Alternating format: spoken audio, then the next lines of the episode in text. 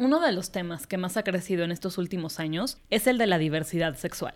Nosotras siempre hemos intentado crear un espacio seguro para la comunidad. Sin embargo, sabemos que aún hay un espectro gigante que desconocemos y del cual queremos y debemos aprender. Para este episodio platicamos con Sofía, quien nos cuenta un poco de su historia, cómo se ha ido convirtiendo en la increíble mujer que soy y qué podemos hacer desde nuestra trinchera para ser un mejor aliado.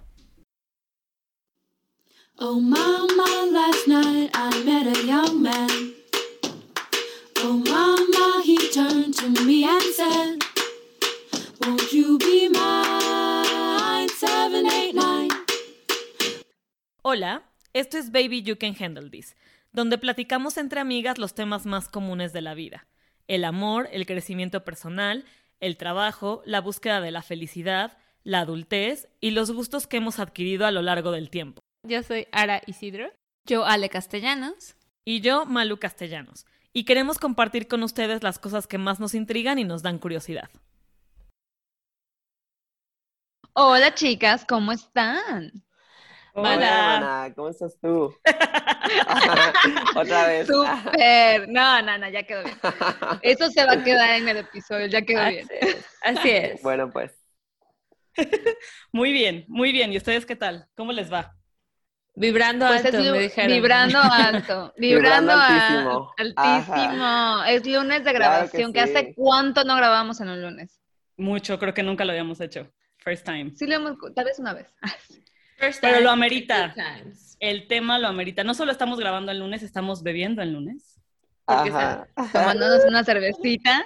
Claro que sí. Exacto. porque el tema lo amerita. Claro. Así es, porque estamos, de, chisme, estamos de, conocer un poco más eh, a, nuestra invitada y también pues queremos como pues presentarla. A ver, Malu. sí, les, vamos, les voy a contar un poquito. Yo conocí a nuestra invitada hace que como seis meses en una fiesta clandestina. En una fiesta clandestina de COVID. No, había pocas personas. sí. Ajá. éramos poquitos. Éramos poquitos. Abrazados. Pero creo que justo lo que siempre decimos, ¿no? O sea, se, se, acomodaron las cosas porque estábamos buscando el tema y teníamos muchas ganas de grabar el tema y siempre no es tan fácil, lo siento yo, pero al menos en el círculo en el que nos movemos, no era fácil conocer a una persona que nos pudiera contar su historia. Y pues ella fue, o sea, como que le platiqué luego, luego cuando la conocí, me dijo, sí, súper le entro, creo que también influye un poco, creo, y ahorita nos va a decir si es por eso, como la diferencia un poco generacional. Siento que la generación ahorita de abajo de nosotros es mucho más abierta respecto a, a, su sexualidad y todo lo que tiene que ver con ello, que a nosotros, por lo que platicamos en el episodio pasado, como que nos reprimieron un poco más y todo era como un poco más oculto y más, tabú. y todo. Exacto. Entonces, estamos súper emocionadas de poder platicar con ella para que nos cuente su viaje de vida. Ay, pues yo me llamo Sofía y pues sí, o sea, conocí a Malu y pues como que me contó y a mí la verdad como que me gusta como toda esta onda de ser un a veces me gusta ser un poco pública y llegar a lugares como distintos, pero no me gusta ser pública en mi vida diaria, ¿sabes? Porque a veces es como, es como difícil, ¿sabes? Y digo, pues si estoy en un podcast y seguro lo va a ir más gente que no me conoce, pues, o sea, yo encantada de informar formarles. Sí, claro que sí. Sí, eso, creo que es increíble. Que, porque sabemos, y, creo que quería decirlo esto desde el principio, o sea, es un tema que a nosotras no, nos interesa porque queremos como evaluar, sí, para nosotros siempre es como una mujer en todas sus perspectivas, ¿sabes? Entonces queremos, queremos igual conocer tu camino, saber cómo, cómo lidias con este tema eh, porque sabemos que de entrada no es sencillo. Entonces te agradecemos y esperamos que acá sí, muchas eh, gracias. Lo, que más haya es, sea respeto, ¿no? Ay, no, amigas, o gracias a ustedes por invitarme. Pues creo ah, que debería de comenzar como cuando de mi infancia, pues, o sea, cuando yo era niña, como que, o bueno, niño, cuando yo era niña, pues de, es que así dicen unas amigas, que cuando yo era niño, pero bueno, X. Cuando yo era niña, de que yo, yo recuerdo que tuve muchos problemas como para relacionarme con los demás y era porque yo sentía como cierto miedo con la gente y expresar como quién yo era. Porque yo recuerdo que en la primaria tuve algunos compañeros que se reían de otro compañero porque jugaba con Barbies. Y entonces, pues yo también lo hacía y era como de que, o sea, como que yo prefería, yo prefería reprimirme a relacionarme para que no conocieran como quién yo era. Y llegué a tal grado de que solo yo podía hablar con mi mamá, o sea, con nadie más de mi familia hablaba y si alguien quería hablar conmigo, o sea, era mediante mi mamá, ¿sabes cómo? O sea, de que alguien preguntaba algo y yo le respondía a mi mamá y mi mamá lo decía por mí. Y entonces mi mamá como que pues obviamente se dio cuenta de que yo tenía un problema y me llevó al psicólogo y pues ya con el psicólogo tuve muchas, la verdad es que esa es una etapa que siento que es algo muy bonito de mi vida porque yo lo recuerdo una etapa muy feliz, como ir viendo, ir, ir aprendiendo a relacionarme con todos los niños y jugar y sentirme incluida, porque con, el, con la psicóloga era, era distinto, o sea, no, como que nadie me juzgaba, ¿sabes? Era más mm. bien de que todos nos respetábamos y todos jugábamos con los juguetes que quisiéramos y, o sea, estaba cool. Y entonces... ¿Y cuántos años tenías? pues eso fue como en primero de primaria. Ok. Como o sea, no sé decirte la edad porque no, como que no sé hacer cuentas, ¿sabes? Pero bueno. Ajá. como seis años, seis, seis, siete. Ajá. Ok. Y yo recuerdo que a esa edad, a mí me gusta, a mi abuelita, este, usaba como cachuchas y de que blusas así como vestidos y me acuerdo que me las ponía y yo decía de que de pretexto, de que, ay, es que me estoy vistiendo de mi abuelita, pero pues era porque a mí me gustaba ah, vestirme de niña. Claro, Ajá. Y de que agarraba su labial y yo decía de que, ay, soy mi abuelita, no sé qué, pero pues no, o sea, era más bien de que yo me gustaba, pero también como, pues toda la vida te enseñan de que eso está mal, como que hacerlo así nomás y decir de que te gusta, pues al final sigues siendo como de que estás mal, ¿no? Sí. Ok. Y ya, y pues toda la, o sea, toda mi niñez fue así y yo recuerdo que en un punto me ponía como globos en las boobies y así y, ajá, o sea, hasta eso siento que fue bonito porque a mí nadie me reprimió, o sea... Fue súper bien. En tema familiar. En tema familiar, ajá. Y con mi familia, pues yo crecí con mi hermana y con mis primas. Entonces, como que mi niñez fue con puras mujeres y pues encajaba bien ahí. Y yo también sentía que con los niños nunca encajé, ¿sabes? Y, y, recuerdo en la primaria que tenía un amiguito y hasta ahora sé que él es gay y dije, y digo, pues tal vez por eso solo encajé con él y con los demás niños no. Y por eso vibrábamos. Por eso vibrábamos. Ajá, era hermana. Ay, qué hermoso. oye, y, y, conforme fueron pasando los años, eh, a todos nos pegó la, la pubertad y así, ¿a ti cómo te fue en ese sentido? Ah, pues como que en la pubertad, me, como yo, yo no sabía como que esto se podía hacer, ¿sabes? Como que siento que nos enseñan a ver a las chicas trans que trabajan en estéticas o que son sexo servidoras, como a verlas feo o como si fueran unos monstruos. Y además no te dicen que es una mujer trans, ¿sabes? Te dicen como, ay, es un joto que se viste de mujer. Claro. Sí, y pues, o sea, en realidad de que yo no sabía que existía esto, ni sabía como que había un tratamiento hormonal, ni nada de eso. Y pues nada, como que mi adolescencia fue muy confusa porque yo sabía que me gustaban los niños, pero yo no me identificaba como un niño. Y pues en la, en, la, en la secundaria siempre estuve con muchas amigas y como que empecé a hablarle a los niños y pues no, o sea, nunca me identifiqué con ellos. Y luego un tiempo que como que me enamoraba de mis amigas. Y es hasta apenas que caigo en cuenta de que, o sea, me enamoraba de ellas, pero porque yo quería ser como ellas. Ok.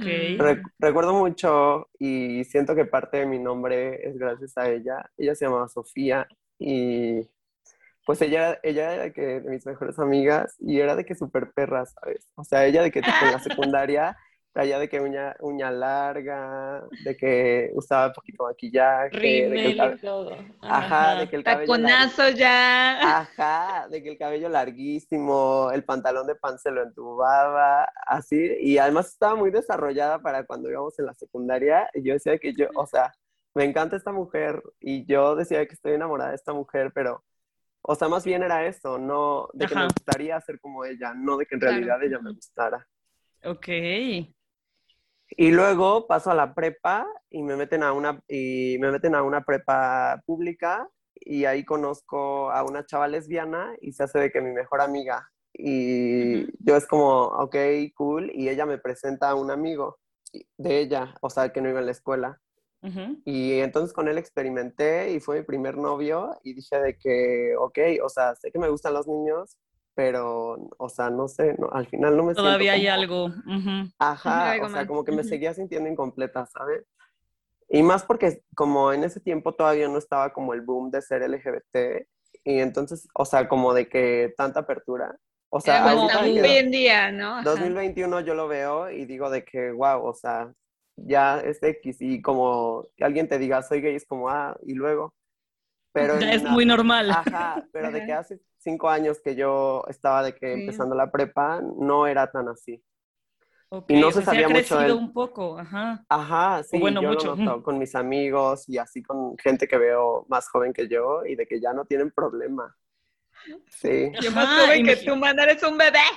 Exacto, o sea, imagínate, para nosotras, justo por eso voy con el cambio un poco generacional, ¿no? O sea, como si para ti, que eres aún mucho más joven que nosotras, sientes que sí había tema y que para ti gente más joven ya no tiene como tema, está bien bonito que vaya eso como poco a poco cambiando, ¿no? Porque no, de, o sea, no debería, yo, yo creo, pues, ajá.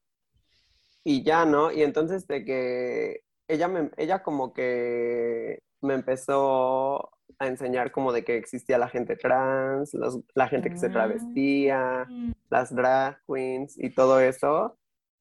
Y yo como que sentía mucha curiosidad por eso. Y tenía una prima que es de que feminista y de que ella tenía amigas trans y así.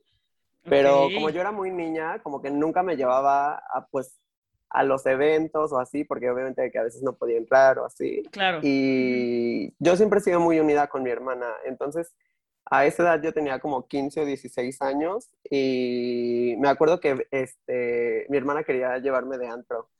Y entonces dijimos, ay, pues, ¿cómo le hacemos? Si nadie se parece a mí, ni tiene una INE como, vos sabes cómo. Y tu hermana es mayor, entonces. Ajá. Y entonces fuimos de que a Santo Domingo y me sacaron una INE falsa. Sí, y el primer lugar que fui fue un antro gay y de que, o sea, yo me quedé como impactada de ver como a las drag queens y toda esta gente como siendo abiertamente gay. Y entonces ahí fue como cuando empecé a... Porque antes yo tenía como miedo de decir que yo era gay o así, ¿sabes? Como, o sea, ahí todavía no mm. transicionaba. Ajá. Y entonces ya como que se me empezó a abrir más la mente y empecé a cuestionarme cosas y a decir como, güey, pues igual y esto no es tan malo, ¿no? Y recuerdo que alguna vez estaba en YouTube y vi un video de Victoria Volkova, no sé si la conozcan. Sí. Preciosa. Pero la, mujer más hermosa, no, La mujer está preciosa, o sea, qué Vela. preciosa.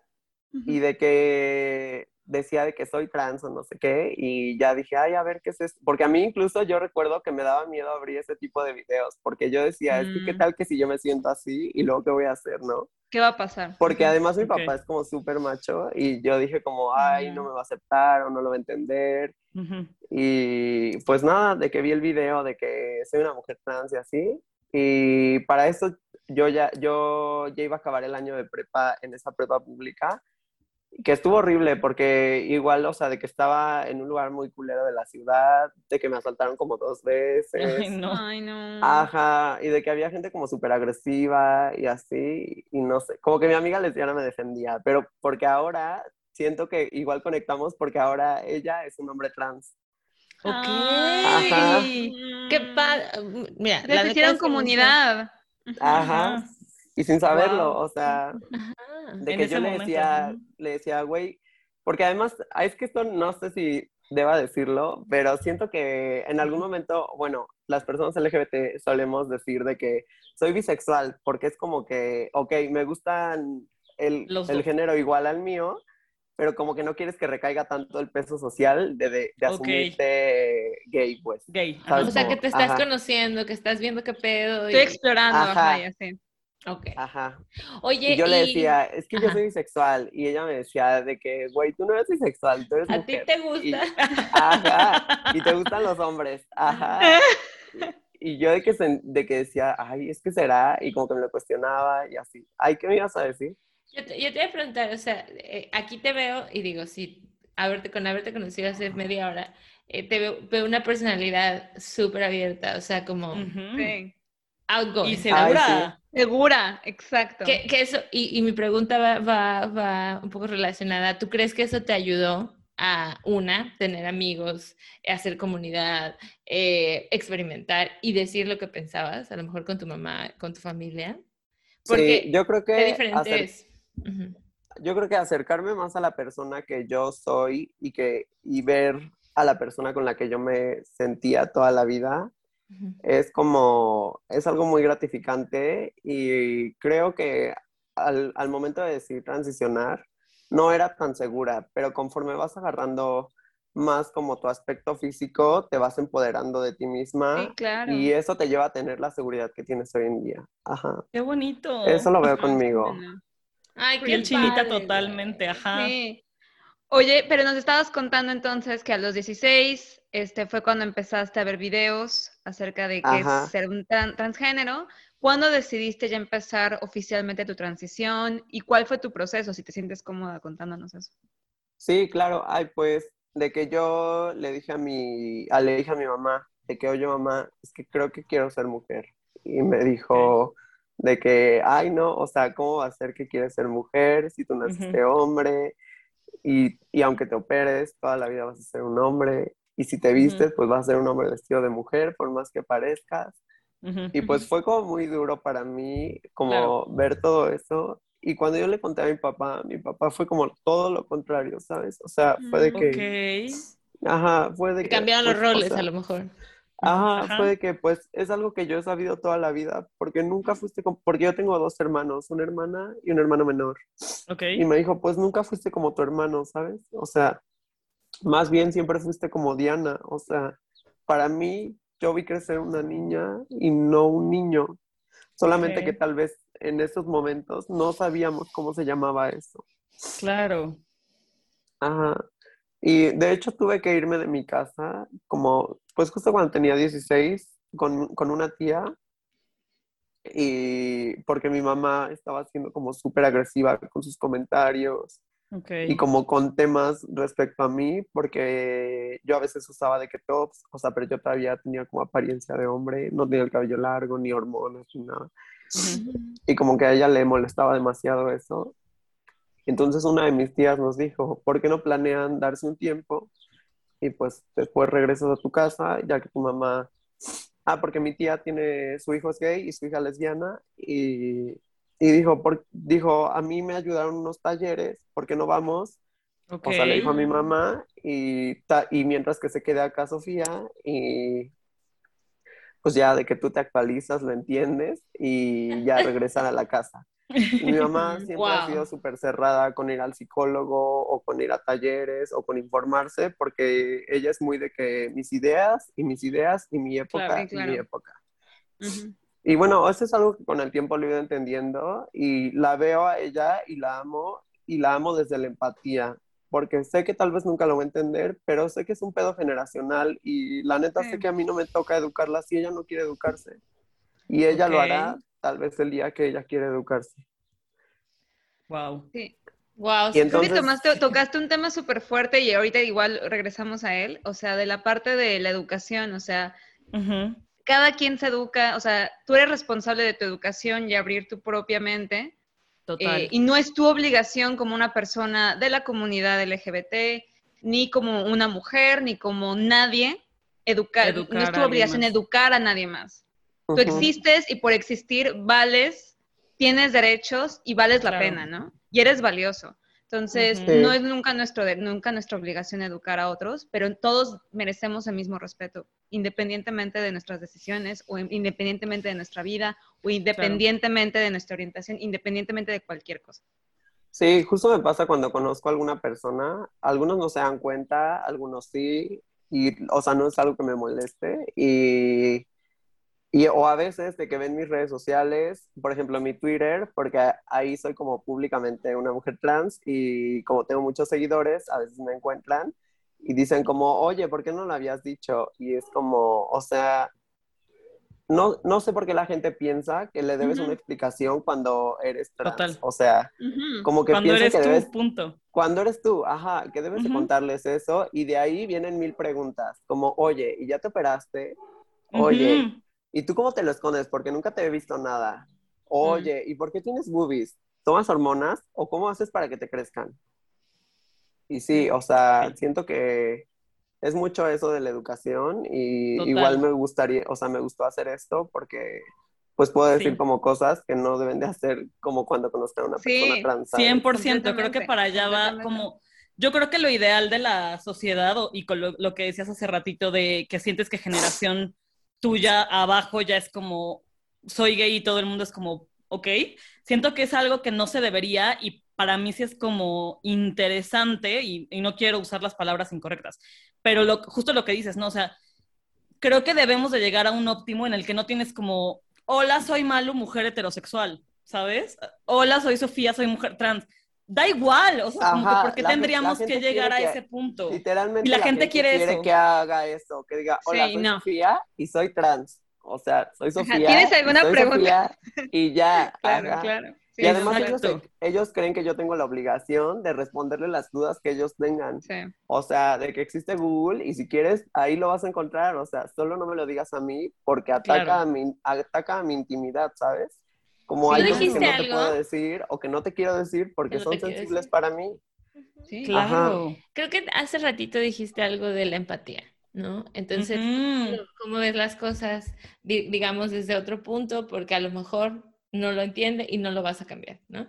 Lo mismo con otras personas. Y la otra vez yo me acuerdo que vi un video que decía una chica trans, decía, es que el pedo de esto es que no importa cuándo te hayas hecho, cuándo, hayas transicionado, no, siempre está ese baggage de tengo que explicarles antes o después, cuando realmente para, para, para ella en ese sentido no había sido un cambio, simplemente ella siempre fue mujer pasaron otras cosas que, que, a lo mejor su aspecto cambió, pero qué padre que lo digas acá, out loud, de, güey, no tienen una por qué preguntarte, ni tú tienes por qué decir de qué color, de qué color te gusta todo, o sea, no, porque lamentablemente una persona heterosexual no pasa por eso. Total. Y eso, güey, está horrible. Que, que, eso va en a lo mejor tu tema del el dating. O sea, si estás, si estás saliendo con alguien, siempre está el pedo de, güey, ¿le dices o no? Ajá, justo iba para allá. Ajá. Porque los hombres, justo los hombres se sienten como muy en su derecho de preguntarme mis genitales, cuánto tiempo llevo en hormonas, si ya me cambié el nombre.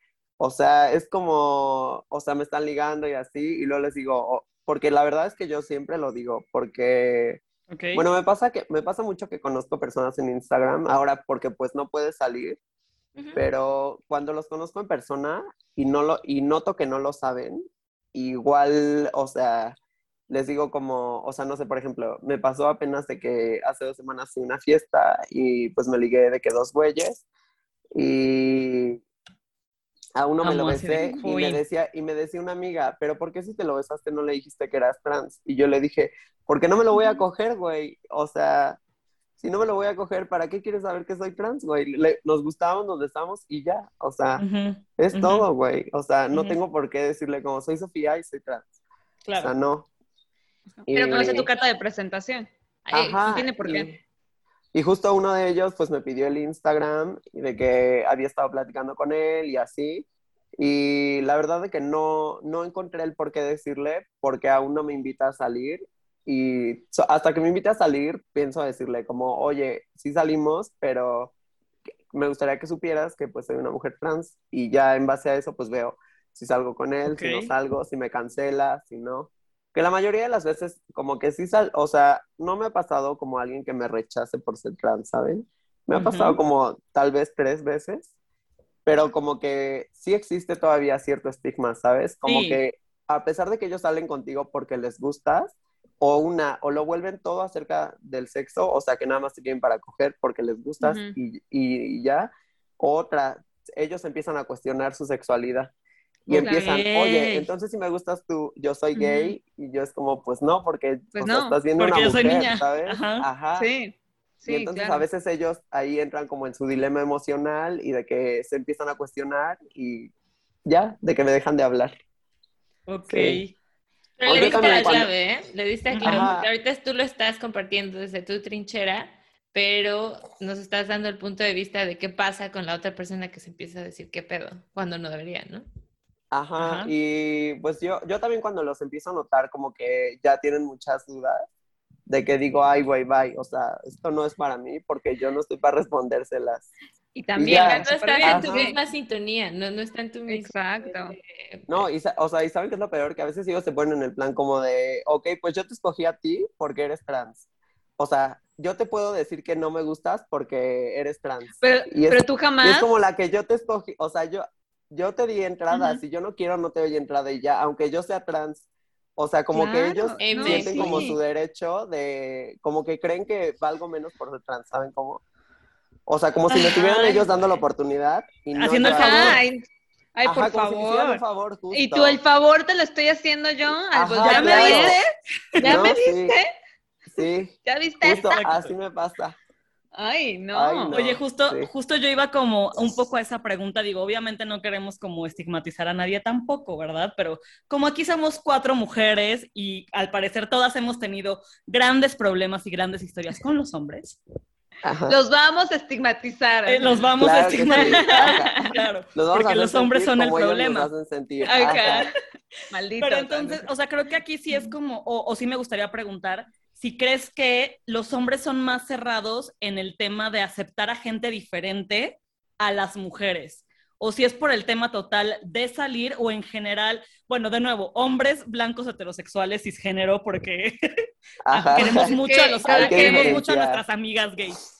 Pero pero ajá, o sea, siento que sí sí serán como el grupito más cerrado, o sea, como que los hombres o es esto porque se sienten como un poco entitled de, porque son hombres y entonces pueden hacer como ese tipo de, de acusaciones y de justo como que se sienten muy seguros de sí mismos, de ser hombres y de yo te elegí y te aguantas porque eres trans, yo te elegí y te aguantas porque estás gorda, yo te elegí y te aguantas porque siento que pasa, o sea, honestamente fuera de fuera de mala onda, pasa mucho, o sea, como que ya he escuchado muchas niñas Ah, justo me pasa mucho eso con lo de las personas que pues son gordas, Justo así me pasa, o sea, es como de que, de que la gente dice como, era como el güey que salía con la gordita y todos se reían, todos de que, güey, ¿por qué sales con la gorda? Y así, pues igual, o sea, se vuelve igual.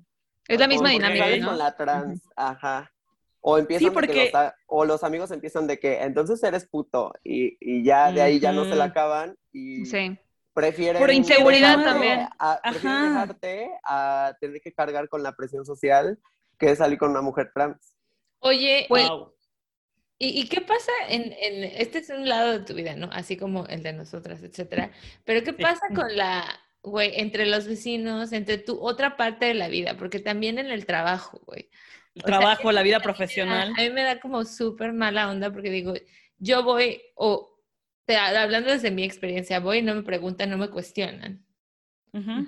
Y siento que en este tema a lo mejor puede pasar. ¿Te ha pasado o cómo lo ves? Pues con los vecinos, fíjate que no, nadie, nadie, dice. nadie dice nada y en el mercado son la misma gente que vende, que ha vendido toda mi vida y... Te conocen. Ajá, me conocen y algunos siguen usando mis pronombres anteriores y otros como que sí agarraron el pedo y ya me dicen de que señorita y así. Ven a esta reina, ¿verdad? Ajá. Entaconada, sí. Ajá. Con pelaza. Claro que sí. Pero nada más son como la, la, gente ya muy grande, con las señoras de que ya tienen 60, 70 años, que sé que nunca lo van a entender. O sea, y digo, ay, güey, ya no es mi pedo. Pues si me siguen diciendo como antes, pues, güey, X, o sea, ¿sabes? No es algo que, no es alguien que me importe. Ni que te de ti. O sea, eres. Ajá. Que a veces sí las corrijo, les digo como señorita. Pero eso es, es de últimamente, porque antes me daba pena. Y de que conocía más mujeres trans y me dicen de que, güey, cuando te hagan, se llama misgender, que te... Que te digan, el, exacto. Ajá, me dicen, cuando te hagan misgender, corrígelas, porque al final las que se sienten apenadas son ellas y no tú. Sí, sí. Y sí, o sea, sí corregido. Absolutamente. Sí, no, no, no. No tiene por qué darte pena a ti, ser tú. No sí, y ya, y ya de que las corriges y ya de que, ay, perdón, no sé qué, y ya. Queda todo Está muy bien. para que te acuerdes. Y ya, y pues en, el, en la escuela, ahorita no he entrado con mi nuevo aspecto a la escuela porque soy de Kenini, pero ya voy a entrar y tengo como miedo, ¿saben cómo? O sea, de que hoy, de que cuando tenga que contarles, o me pasa mucho por la voz, ¿sabes? Como que todo va bien y hasta que yo hablo es como, mmm, Sofía no es niña y así, o sea, es lo que ellos piensan, ¿no? Y sí. Oye, vas a entrar a la universidad. Ajá, ¿Qué vas a estudiar? Pero si no te molesta. comunicación. Yes. pero, pero no lo hace más fácil entrar justo a un lugar, pues desde cero, un poco, porque al final, digamos, con toda esta onda de estigma, nadie te conoce. Sí, igual, o sea, así lo había pensado y dije, pues, o sea, ya tengo mis papeles de Sofía, o sea, ya no es como... ¿Y cómo es eso en Ciudad de México, si te, si te puedo preguntar? O sea, el, cambio de nombre o, oficial, no sé cómo se dice. ¿Quieren que regrese a toda la historia y la continúe? ¿O quieren que les cuente específicamente eso? No, puede regresar a la historia y continúa. Sí, continúa. Por favor. bueno, entonces nos quedamos de que descubrí todo este mundo y así. Ajá. Y entonces, yo tengo un primo, ah, yo tengo mi primo, y entonces regresé a mi casa a la semana porque mi tía era súper estricta y de que yo salía de la escuela una hora y si no llegaba una hora después, porque aparte vivía lejísimos, se enojaba y me decía de que no, es que tú ya te fuiste a otro lado y yo de que, o sea, tía no, pero pues hay tráfico, ¿sabes? y de que se enojaba. Y entonces yo empecé la prepa desde cero otra vez. ¿Qué? En una, en una escuela privada. Y ahí es cuando conozco ahí, ¿no? Y entro de que a la prepa privada y le pregunto a mi primo de que, oye, ya quiero empezar el tratamiento de reemplazo hormonal y ahí yo seguía teniendo 16 años y me dice, bueno, voy a buscar, ah, pero entonces investigué y Clínica Condesa daba el tratamiento gratuito, pero solo para mayores de edad. Ok. Y entonces investigué y mi primo, su novio es doctor y le dije de que, oye, ayúdame a conseguir los números de los doctores que trabajan en Clínica Condesa para yo llevarlo por mi parte. Porque, mi, porque le dije a mi papá y mi papá me dijo como, sí, pues yo te pago todo y ya. Y entonces, pues ya conseguí el número de la endocrinóloga y ella me dijo, ¿sabes qué? Yo no dudo que seas una mujer trans, pero sí necesito que antes vayas al psiquiatra y al psicólogo para que ellos determinen cuándo es cuando vas a empezar.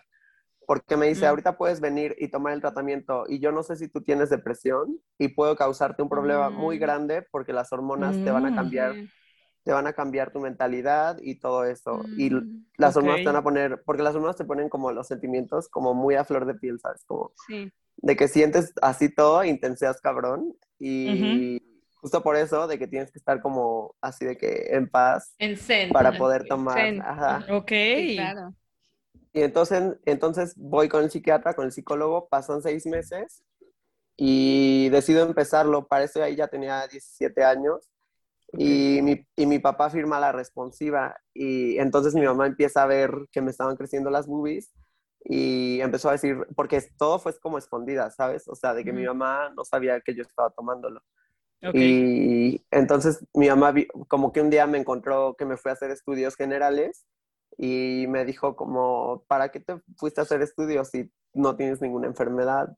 Y yo, ay, pues para saber que estoy bien. Me dijo, ¿y, ¿y qué médico te lo checó? Y yo, ay, pues uno de la escuela. Y ya. Pero mi mamá obviamente no es pendeja y de que... sí ella nació ayer, no nació Sí, claro. Claro, dale. Ajá, no nació ayer y de que pues sabe todo, ¿no? Y pues nada, de que me vio, me vio que me empezaron a cruzar las boobies y pues me empezó a decir como de que, oye, tú ya estás tomando algo, ¿verdad? O te estás inyectando algo.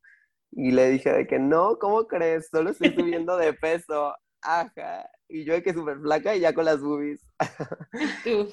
Ajá. Y entonces. la distribución de la grasa se va ahí. Ajá. Claro y... que sí. Ajá, yo, yo allá. Ajá. Y de que vivimos en la casa de mi mamá. Y entonces le dijo mi mamá a mi papá de que si tú sigues apoyando esto, te vas tú y se va Sofía. Y pues como que mi papá se espantó y me dijo, pues si quieres seguirlo haciendo, pues hay que seguirlo haciendo y pues ya lo que tenga que ser, ¿no? solamente sé más cuidadosa, trata de no vestirte como mujer en la casa y así. Y de hecho mi papá me llevó a hacer los aretes y mi mamá es algo que hasta apenas se lo conté porque si no, en ese momento no sé cómo se hubiera quedado. pero eso fue que hace un año y dos años. ¿Cuánto? Sí, hace como dos años. Wow. Wow. Wow. Y ahorita ya vives otra vez ahí.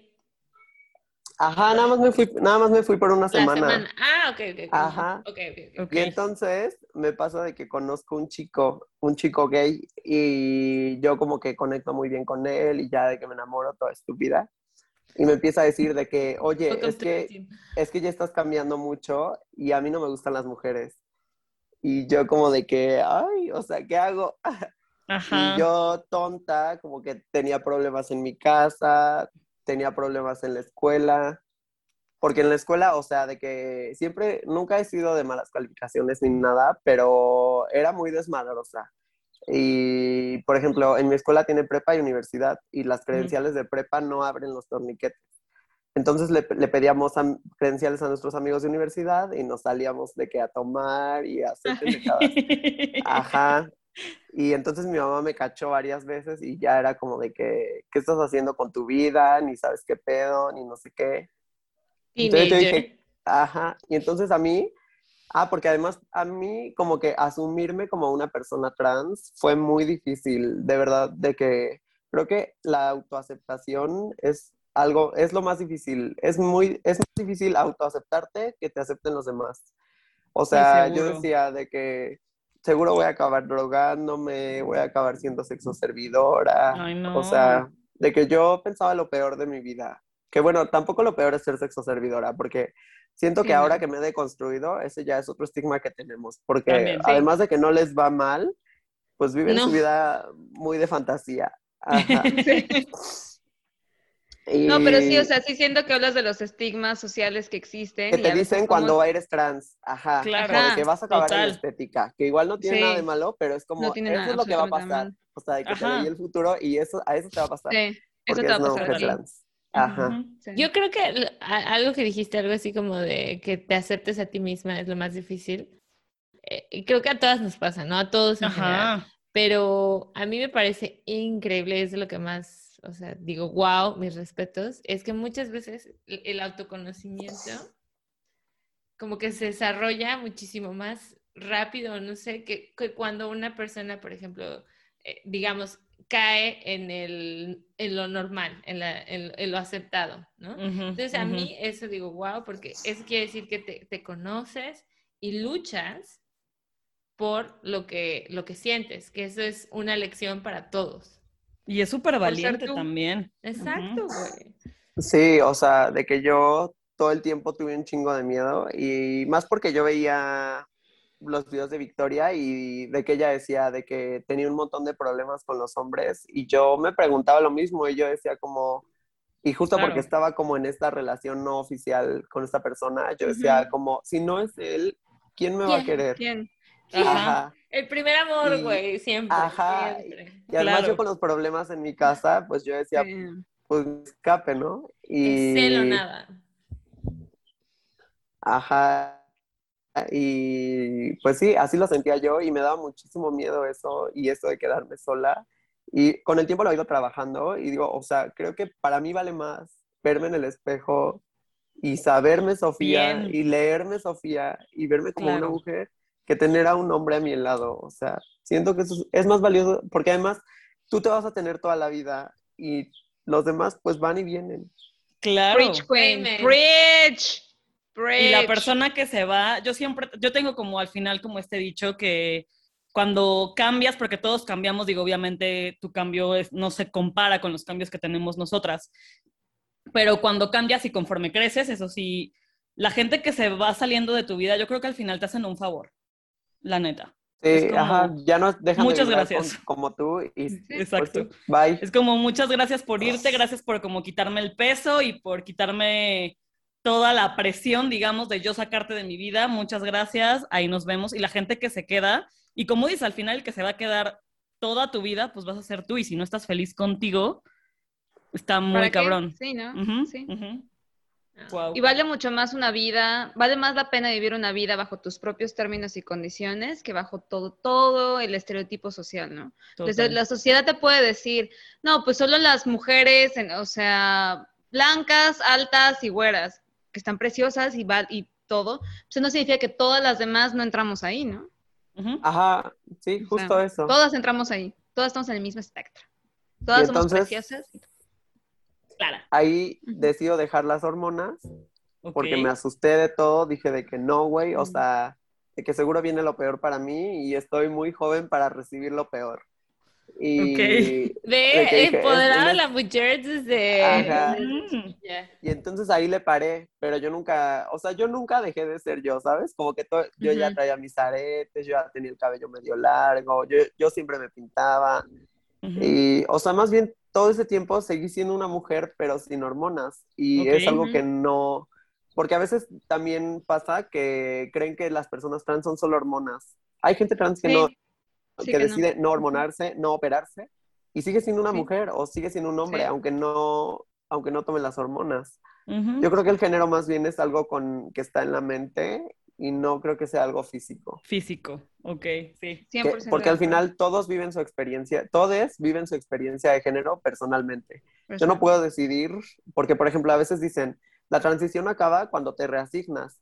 Sí, tal vez para ti acaba cuando tú te reasignaste, pero para mí tal vez acaba cuando, cuando me puse pestañas postizas, para mí acabó. Y, o claro, cuando tomaste la decisión, cuando sí, total. es, que hay demasiadas reglas, ¿no? Siento que hay muchas reglas también. Pero no debería de haber. No debería.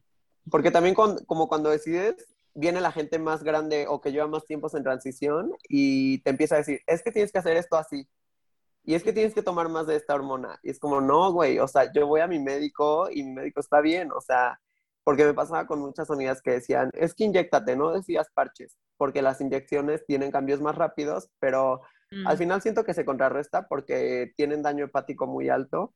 Entonces a la larga, pues te pasa factura estarte inyectando. en cambio los parches, que yo uso parches y tomo pastillas, este, los parches no, no los, ay, ¿cómo se dice esto? Pues no lo, no los... ¿Los absorbes? no los absorbe el hígado, lo hace, lo hace durante la sangre. No sé cómo funciona, pero eso me explicaba, me explicaba la endocrinóloga. Y por eso son los chequeos este, cada seis meses, para ver que todo esté bien y que estés de niveles hormonales bien y así. Porque también llega un punto en la vida en la que tienes que dejar de tomar bloqueadores hormonales porque tus testículos ya no sirven y pues ya no hay caso que sigas tomando bloqueadores. Sí. Bueno, en el caso de mujeres trans, en hombres trans es diferente. Sí, sí, cañón. Ajá. Oye, ¿tienen alguna duda? Los papeles. Yo tengo una duda. Que qué padre, porque se ve que obviamente investigaste todo antes y eso me parece increíble. Porque como dices... Que tengas un médico, ¿no? Que vas con un médico, porque tu prioridad es tu salud. Sí, justo yo lo veía así. Yo decía, ok, yo quiero hacerlo y quiero hacerlo bien, porque igual de que busqué en internet y leí de personas que se autohormonaban, pues Vice tiene muchos videos de mujeres trans que se y acaban con problemas renales o de hígado súper fuertes. Y, o, ah, porque se supone que las hormonas en sí, como efecto secundario, sí te pueden causar coágulos. Sí, o sea, lo, mismo, las, digamos, las pastillas anticonceptivas también son. Pues son anticonceptivos, de hecho. Ajá, exacto. Y y entonces está como siempre el riesgo y obviamente si te lo hace un médico, el riesgo disminuye porque sabe cómo estás en niveles hormonales. Y te monitorea. van monitoreando. Ajá. A que si tú agarras y te pones a inyectarte, pues te vas a causar un problema o te puedes causar cáncer de mama o cosas así. Sí. O sea, cosas graves. Que esa era mi siguiente pregunta, era acerca de cómo el acceso a, a los medicamentos y ahora que dices, bueno, que son las hormonas, digamos, Sí, porque ninguno de, los, ninguno de los medicamentos es con receta, o sea, puedes ir a la farmacia y comprarlo y te das. Ok. Ah, esa, esa era mi pregunta. O sea, como dijo Ale, ya te preocupaste por tu salud, investigaste, tienes un endocrinólogo, vas con ella y, te guía, ¿no? Que, que la verdad, y, y, no lo digo onda, pero igual hay muchas personas que no tienen eh, la, la, la oportunidad Sí, o la posibilidad económica de hacerlo, sí. Sí, la verdad es que yo también entiendo muchas veces a las mujeres trans que se empiezan a hormonando, porque yo he sentido la desesperación de sentir que no avanzas y pues crees que es lo más fácil y lo haces. Ajá. O sea, no siento que se justifique, pero pues sí, o sea, es, otra vez ser empático y ver de que... Con la realidad de los o sea, igual, igual ellas no fueron tan privilegiadas como yo y por eso decidieron hacerlo. Wow. Sí, acceso al, conocimiento y a todo, perdón, perdón. Sí, y entonces ya, ¿no? Y de que dejo el tratamiento hormonal y sigo viviendo mi vida normal, así de que yo como mujer, y decido operarme la nariz, porque le dije a mi papá de que, porque nos íbamos a ir de viaje y le dije, nada más yo y él, porque tenemos como esa costumbre de irnos de viaje yo y él, mm, y yo le dije como, oye, y si en lugar de que nos vamos de viaje, ¿por qué no mejor me operas la nariz? Y me dijo de que, pues, o sea, por mí yo no tengo problemas, o sea, pero ¿es lo que quieres? Y fue como de que, pues sí, y ya, busqué un cirujano, me operé la nariz y me cambió la cara totalmente. Okay. Y ahí yo siento que ahí fue algo muy clave de mi transición. Siento que ahí agarré y me empoderé mucho y dije de que, o sea, ya. Ya. Esta soy yo, dale. Ajá. se acabó esto de estar dudando, esto soy yo y soy una mujer trans y lo voy a hacer toda la vida, lo acepte o no. Y dije, y mejor aceptarlo porque si no voy a vivir toda la vida sintiéndome mal por no hacer nada. Ok. Sí, claro. Y dije, pues mejor me acerco a mi meta y ya. Y entonces me operé la nariz en diciembre y en enero empiezo a ver otra, este, busqué otra vez al endocrinóloga y me dijo como de que ya te sientes mejor y estás más segura, pero para esto yo nunca dejé de ver al psiquiatra. Y entonces el psiquiatra otra vez firma la responsiva, o sea, de que él acepta que me den las hormonas, porque el psiquiatra tiene que hacer un papel. Sí. Una evaluación. Y, Ajá. Ok. Y ya, y entonces el psiquiatra me dice que sí, y yo voy con la endocrinóloga en enero, y para febrero ya empiezo a hormonarme. Sí, y febrero del año pasado, pues ya es un, según yo llevo como un año y medio, pero no sé, es que no sé hacer cuentas. O sea, febrero del 2020. No, del 19. O sea, ya, pues ya dos años, dos ¿no? años. ¿O del 2020? Creo que es el 2020. No, es que no me acuerdo bien. Eso, eso es una pendejada, pero no me acuerdo bien. No, no, pues fue en diciembre de 2019 te, operaste, seguro. Ah, fue, fue el 2020, antes de la pandemia. Ajá, antes de la pandemia.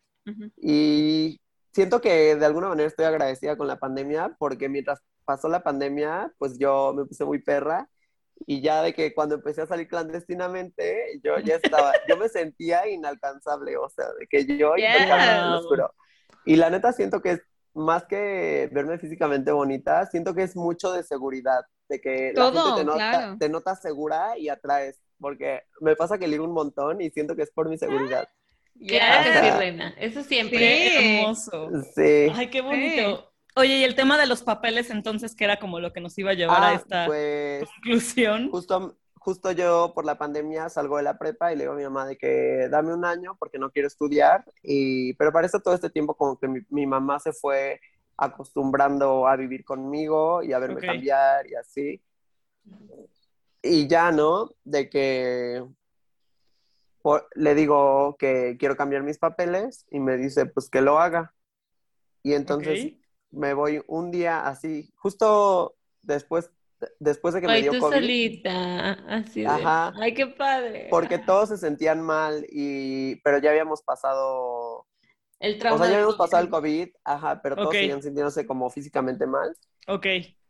Y yo dije, ay, pues un día levanté, me levanté temprano y dije, hoy es cuando.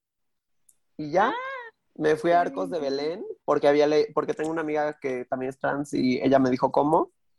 Y tengo un amigo que trabajaba en Arcos de Belén y entonces ya me fui a Arcos de Belén y me dijeron por el COVID no estamos haciendo cambios de género, pero de qué delegación eres o qué delegación te queda cerca. Y ya, y le dije, soy de Azcapotzalco. Me dijo, ¿te queda cerca este registro en Vallejo o este en el Rosario? Y este, a esos dos puedes ir y ellos te van a hacer el trámite. Y le dije, ok, agarré, pedí mi Uber al de Vallejo y me cambié el nombre. ¿Y es, fácil? O sea, ¿es, fácil hacerlo? ¿Qué tantas trabas te pone como el gobierno también, no? Ese es como, o sea, ¿qué tan fácil es? Pues fíjate que no me lo querían hacer. El juez me dijo como, ¿y estás segura? Y yo, pues sí, y me dijo, pero ¿por qué no, pero por qué vienes a eso aquí? ¿No ves que, no ves que toda la gente se esté bien a casar o a registrar a su hijo? Y le dije, le dije, pues es que la verdad es que eso no le compete, ¿sabes? O sea, al final es un funcionario público y tiene que hacer el cambio porque se lo pido. Y ya. Amén, eso sí. Total. Y ya, y me dijo, bueno, y traes todos sus papeles, así como dudoso, ¿no? Como de que esta pendeja ni sabe. Y tú, y, Ajá. Clara que sí. agarro y le saco, ajá. ¿Y qué papeles tienes que llevar? Digo, tu acta de nacimiento y cosas así. Tienes que llevar, ah, porque Narcos de Belén saqué mi acta copia fiel, porque ahí me dijeron, tienes que llevar la copia fiel del libro que te la dan aquí. Ok. Y, o sea, esa acta solo existe en Narcos de Belén. Es como un, no sé, es como un número que ellos tienen y esa es la que tienes que sacar. Ok. ellos te dan una copia, se llama copia fiel del libro, necesitas una copia fiel del libro, necesitas un comprobante de domicilio de que resides en Ciudad de México y copia, porque la gente de otros estados no puede cambiarse el nombre. Ok. Eso solo se puede hacer en Ciudad de México. En la, Ciudad de México. Oh, ok. Ajá. Y un, un, el comprobante y ahí te piden otra cosa. Bueno, pero, no me acuerdo pero, lo puedes encontrar. O sea, lo, buscas, lo encuentras, lo llevaste. Ajá, o sea, son papeles muy sencillos, la verdad. ¿Y, nada más te cambian el nombre o si hay un cambio de acta de nacimiento? No, sí se hace el cambio de todo. ¿En el acta de nacimiento? ¿De todo? Ajá. Güey, pero de tu culpa y todo, así. Todo. Ajá, ahí, ahí les va. Y entonces ya, ¿no? Pues ya de que me dicen la señora, fórmate y lléname el formato, dime tus apellidos, cuándo naciste, quién te registró, tus abuelos, todos los datos que vienen en el acta iguales, nada más cambias mm. el género y el nombre, se lo le tachas de que mujer y, el, y tu nuevo nombre. Y ya, yo sabía que me iba a llamar Sofía nada más, y mi hermana de que me habla y me dice de que ponte Alejandra, ponte Alejandra, ponte Alejandra, y yo de que no, güey, un nombre, o sea, ¿para qué quiero más, no? Como que no le veo el caso. Y dije, ay, bueno, ¿Y que de que, ah. ajá, y como mi hermana es que mi mejor amiga, dije, ay, pues X, me pongo Alejandra. Te voy a complacer. Ay, qué Y me puse Sofía Alejandra. Y wow. pues nada, paso con la señora, me hace el trámite y, y me dice, te dejo mi número y vente en 15 días y ya voy a tener tu acta. Y le dije, ok, y ya entonces me llama, me dice, vente por el acta. Y ya llegó ahí y me dice, ¿sabes qué? Lo que pasa es que aquí no habíamos hecho tantos cambios de nombre y yo no sabía cómo era, pero no te voy a poder dar tu acta. Te voy a dar estos 15, son 13 oficios o 15 oficios y vas a irlos a dejar cada uno a cada dependencia de gobierno para que te den de baja y suban tu nuevo nombre a las plataformas de gobierno.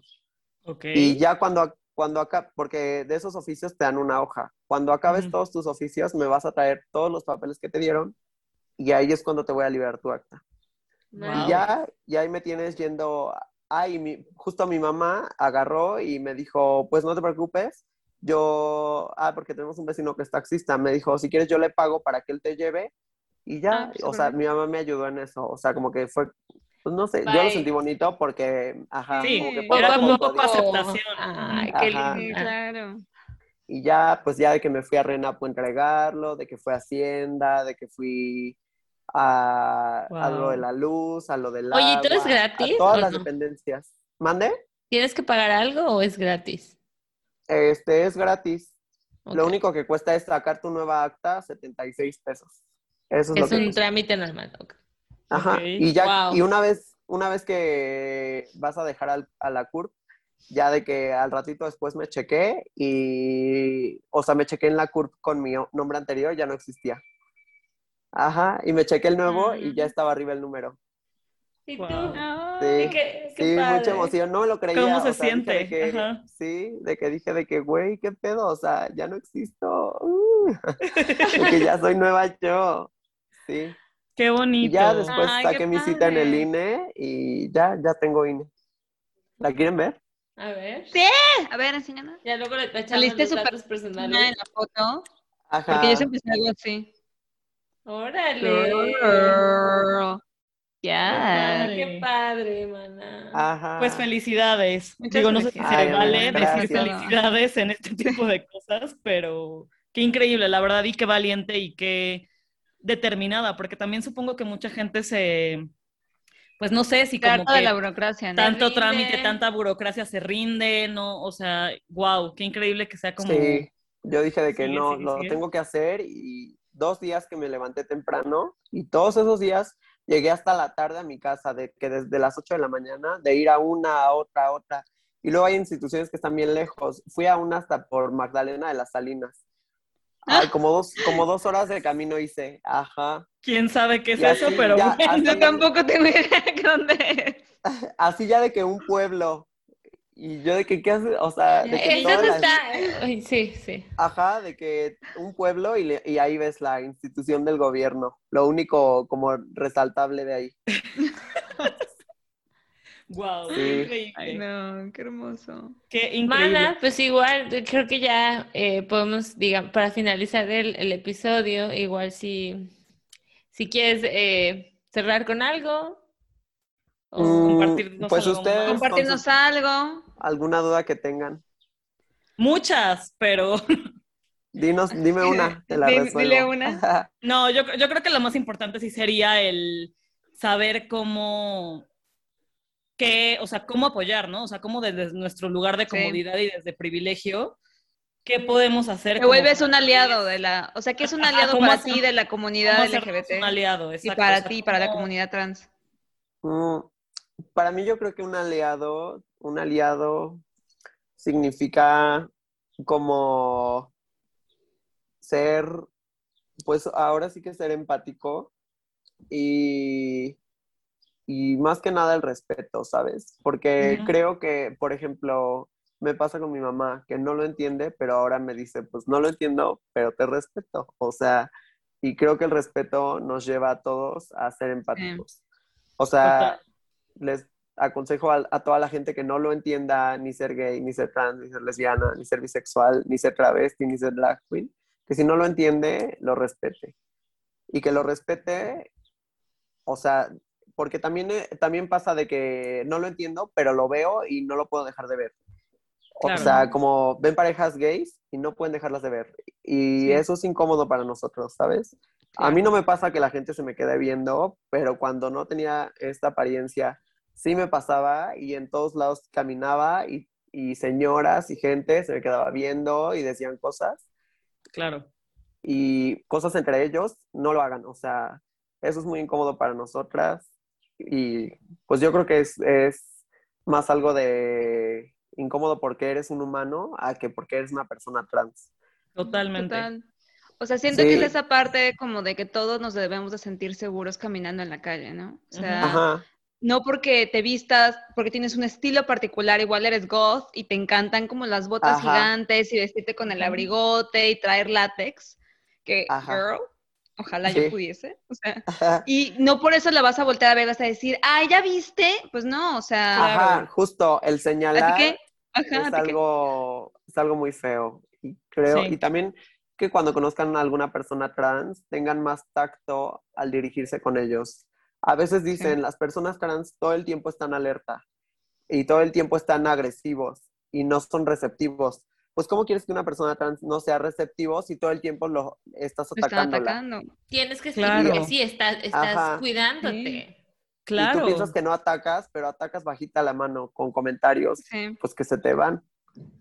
Y pues sí. Ser más conscientes de lo que decimos, ¿no? Y creo que, aquí sí. igual y podemos después grabar algo porque sí nos interesa como mucho saber la onda del feminismo y la postura del feminismo porque está como también otra está. Sí. Pero sí creo que el tema de un poco la onda de calladito te ves más bonito, creo que aquí sí funciona. Cuando no tienes nada bueno que decir, no lo digas. No, lo digas. ¿sabes? O sea, Ajá respecto a, y he escuchado como muchas cosas, de, hay una, una, cosa que se llama la regla de 20 segundos, una cosa así que es que, güey, si tú vas a comentar la, el aspecto de una persona y la solución no es en 20 segundos, tipo, güey, te manchaste de lipstick el diente, te lo quitas y se quita en 20 segundos, no lo hagas, porque si es como, ay, es que tu pelo se vería mejor lacio, mm, gracias, cabrón, o sea. Ajá. Sí, y, y luego, ¿sabes? O sea, como, entonces sí hay como esta regla de si el cambio no se puede hacer en 20 segundos porque es que algo en el diente, que te manchaste, que tienes una mancha, algo se te corrió, güey, no lo digas porque esa persona ya está consciente. ¿Qué tiene eso? O sea, te ves todos los días en el Justo no entiendo por qué la gente piensa que no eres consciente de tu físico o... Y lo ves claro, diario. Claro. Claro. Entonces... Te ves diario. Creo que en ese sentido sí es un poquito de, güey, si no tienes nada bueno que decir, no lo digas. Y calladitos nos vemos un poco más bonitos en opinar ciertas cosas. Siento que también ahorita se da mucho por el tema del Internet, que todo el mundo se cree en derecho de opinar absolutamente de todo. Y expertos Y en todo. como- Ajá, y es Ajá. como... mm, no tienes que tener una opinión pública mal. de todo. Entonces, wow. Y también para de que solo cuando, o sea, no invadir con la privacidad de las personas trans. O sea, si estás Total. conociendo a alguien y estás dateando, o sea, y si quieres tener relaciones sexuales con la persona, pues le- tal vez ahí es cuando debas preguntarle su genitalidad, si es que no te lo ha dicho. Porque ahí sabrás qué onda y ya. Y la verdad es que también creo en esto de la preferencia genital. Tal vez a un hombre no le gusta que tenga pene y está bien, o sea, eso no lo hace transfóbico. Claro. Y, o sea, verlo más es de esa manera, porque muchas de mis amigas como que sí se atacan y les digo, pues no, güey, o sea, cada quien, güey, así como tú no, no cogerías con alguien que tiene vagina, güey, así ellos no cogerían contigo porque tienes pene y ya, o sea, todos cool, A todos hablando, le- les hablando gusta se diferente. entiende la gente y ya, o sea, no pasa nada. Y güeyes hay un montón. Eso sí. Amen. también. Amén. Sí. Amen. que cuando alguien te, te- que cuando una persona trans que sea tu amigo, te esperes a que agarres confianza y ahí le dejes, le digas todas tus dudas o hasta que poco a poco se vaya abriendo contigo.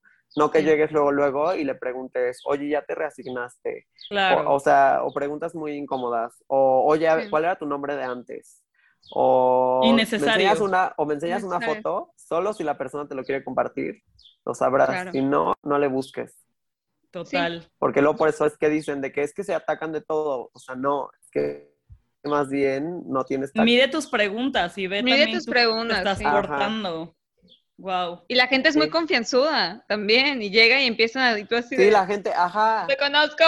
Sí, la, sí, la gente se siente No mucho toques. confianzuda, justo.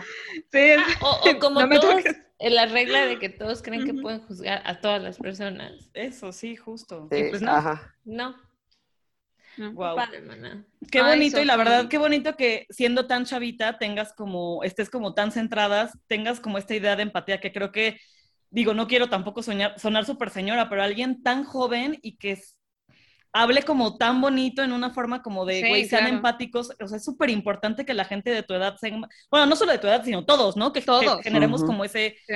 ese lenguaje, pero, o sea, como que te siento súper madura, súper centrada para alguien tan joven. Y qué bonito, la verdad. Muchas gracias por compartirnos Muchas tu gracias historia por compartir la historia. Sí. Pues a mí también de que me ha costado de construirme un montón. O sea, Cuesta mucho trabajo, pero... Ajá, o sea, hay temas que yo antes no era consciente y la verdad de que me he ilustrado y he llegado a este punto. Y sí, o sea, yo estoy feliz porque la gente que es más joven que yo lo veo y ya tiene esta apertura a edades menores y Total. sí que me sorprende. O sea, digo, a mí a pesar de que soy joven, muy joven, también Sí. me costó, o sea, y me da mucho gusto que justo desde el 2020 haya habido muchos famosos que hicieron como pública su transición y como el tema trans cada día sea más visible, me da mucho gusto. Sí, qué bonito. Porque la gente cuando dices LGBT solo ve la G, de que los gays... y Gay. ya. Sí, Total. Y no, sí, la verdad sí, es que sí, no. sí, absolutamente. Y a los gays que no se les olvide que las, que las mujeres trans fuer- fueron quienes les dieron derechos. Wow. Sí. Amen. Había un, en Vice justo decías, había un este programa que se llamaba Gaycation, creo que sí se llamaba, no estoy muy segura si ese era el nombre. Ajá. Este, y eran dos presentadores e iban a diferentes ubicaciones del mundo, como de vacaciones, pero se enfocaban mucho de la, eh, parte de la comunidad. Y fueron a, Francia.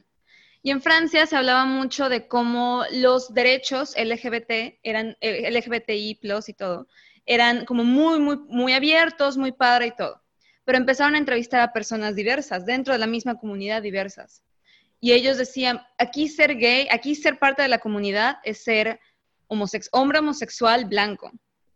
¿Qué pasa si yo soy hombre homosexual este, de descendencia africana?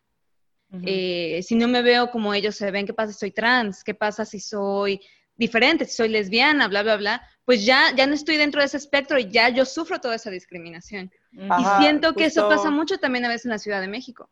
Sí, justo, hay, es que no me acuerdo ahorita cómo se llama, pero hay una, hay como un esquema y bajas escalones según tus, según tu, por ejemplo, yo soy una mujer y por ser mujer bajé un escalón y por ser trans bajé otro. Pero si fuera una mujer trans indígena, va, estaría bajando otro. y si fuera una mujer trans indígena lesbiana, estaría bajando otro. Total. Y es así, añadir, añadirte cargas sociales, porque la gente cree que lo único que existe es ser blanco, cis y heterosexual.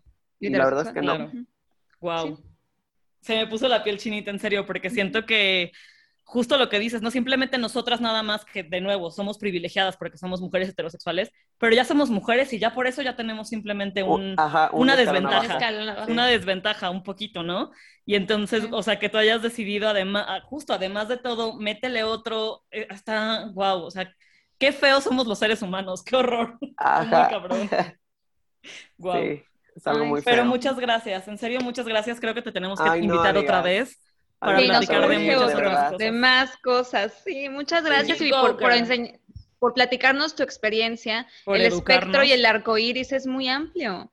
Hay muchas personas y hay que, escuchar y a todo lo que le gusta hay que escuchar y hay que ponernos, hay veces hay que quedarnos callados y escuchar las historias de los demás y así se genera también mucha empatía. Muchas gracias. Ay, sí, hermanos. Ay, a mí me encantó que me, que me hayan invitado, o sea, me la pasé muy a gusto contándoles Muchas gracias.